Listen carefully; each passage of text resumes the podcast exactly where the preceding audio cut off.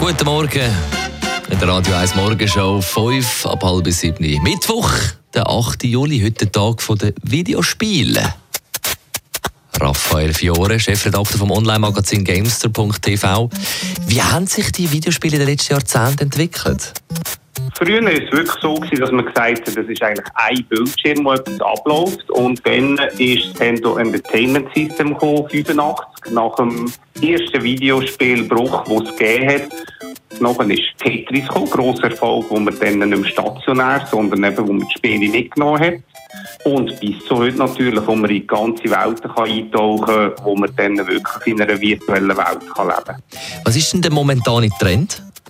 Der Trend geht dorthin, dass man selber sehr kreativ sein kann. Und es gibt heute natürlich sehr viele auch soziale Spiele, sei das ein Singstar, wo man zusammen singt, singen das, wo man eben dann auch virtuell online miteinander spielen kann, auch in den sozialen Netzwerken. Facebook und so weiter, wo es ganz viele Spiele gibt. Das hat sich so enorm ausgeweitet und da werden jetzt auch einige Spiele in näherer Zukunft vorgestellt, genau das Spielprinzip zu prägen. Sie beschäftigen sich seit fast 20 Jahren mit Videospielen und der Bedarf steigt ja massiv an, vor allem ja das Verlangen nach Ballergames.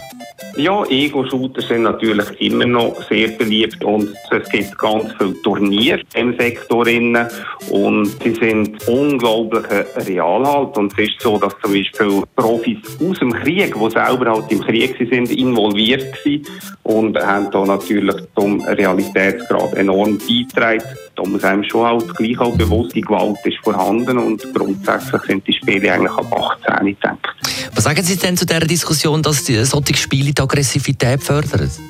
Ja, das ist natürlich eine sehr spannende Diskussion und es gibt sehr viele Medienwissenschaftler, die das äh, nicht können bestätigen können. Herr Daniel Süß zum Beispiel, dort habe ich auch dabei sein, oder Gewalt in den Medien und da hat es sehr viele Sachen, die einfach die Aspekte nicht können erweisen. Es ist einfach so natürlich ein Mensch, der kein soziales Umfeld hat und sich dann wirklich total verschließt, äh, hat im Allgemeinen vielleicht dann schon inneres Potenzial ja, für so etwas.